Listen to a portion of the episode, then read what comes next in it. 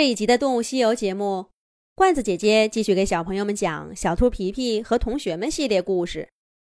谁见过外星动物的第十五集。小莫的日记终于看完了。姬小飞合上日记本儿，呆呆的不说话。其他的小伙伴也都不言语，倒是浣熊老师先开口了：“这个小莫。”竟然说的都是些假话，这还了得！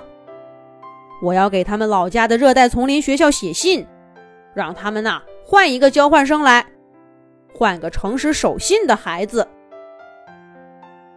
浣熊老师说着，就到处摸纸和笔。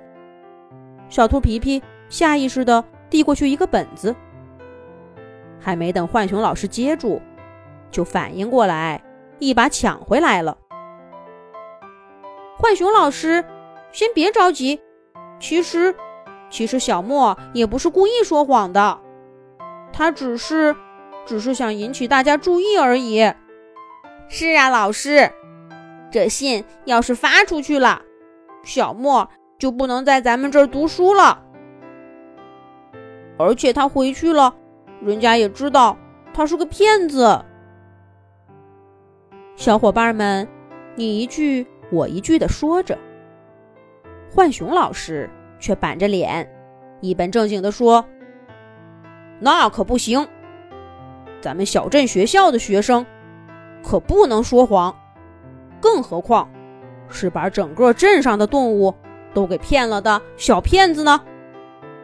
你们不给我纸和笔，我回家再写信去。”这么一说呀，小伙伴们更着急了。皮皮和可可堵住教室的门儿，不让浣熊老师离开。小飞和小嘎轮番上阵，试图说服固执的浣熊老师。吉小飞说：“要是我偷了皮皮的东西，却不承认，这是说谎。可是小莫只是编了个故事嘛，我们听着像真的，就相信了。可是相信了，谁也没损失什么。”小莫也没得到什么好处，这不能算骗人。小嘎也说：“嘎嘎，是啊，就算是小莫得到了什么好处，那也不过是让大家更重视他，更喜欢他。可是谁不想这样呢？皮皮给我们讲出海的故事，我给大家分蛋糕吃。其实，其实。”其实都跟小莫的想法差不多嘛。小刺猬果果接过了话茬：“别人不懂，我懂得。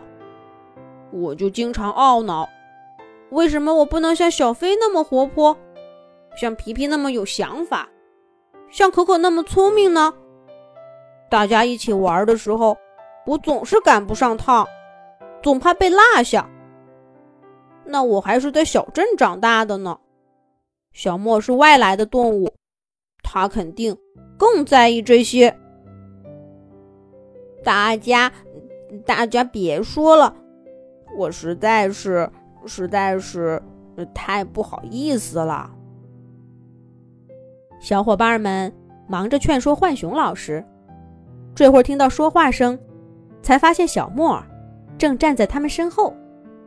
也不知道站了多久，小莫一张黑乎乎的脸蛋儿涨得通红，鼻孔里呼哧呼哧喘着气，就好像啊刚做了什么剧烈运动似的。而实际上，是因为说了刚刚这番话而紧张的脸红。小莫见大家扭头看他，立刻耷拉下脑袋，又忍不住抬起眼皮。看伙伴们的反应，我我其实从来也没有见过外星动物，这一切这一切都是我编的。你们见到的外星动物也是也是我假扮的。你们还愿意跟我做朋友吗？小莫终于鼓起勇气。亲口说出了大家已经知道的秘密。然后他抬起头，既胆怯又勇敢地看着伙伴们的眼睛。小伙伴们沉默了一会儿，小刺猬果果第一个跑过去抱住了小莫。紧接着，淘淘、小飞、小嘎、皮皮和可可也都过去了，把小莫围在了中间。浣熊老师一边看着，一边抹开严肃的表情，笑了。这几天呐，他其实一直都跟小莫在一起。劝说他勇敢的面对大家。看着小莫说出了心里的话，小伙伴们也接纳了他。浣熊老师感到由衷的高兴。对了，咱们排个外星动物的话剧吧。好啊，小莫来演主角。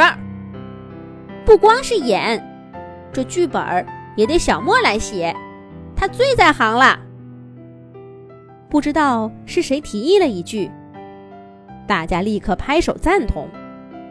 小伙伴们一个拉着一个，一个拥着一个的跑开了。外星动物事件告一段落，小莫也开开心心的跟大家玩在了一起，真好。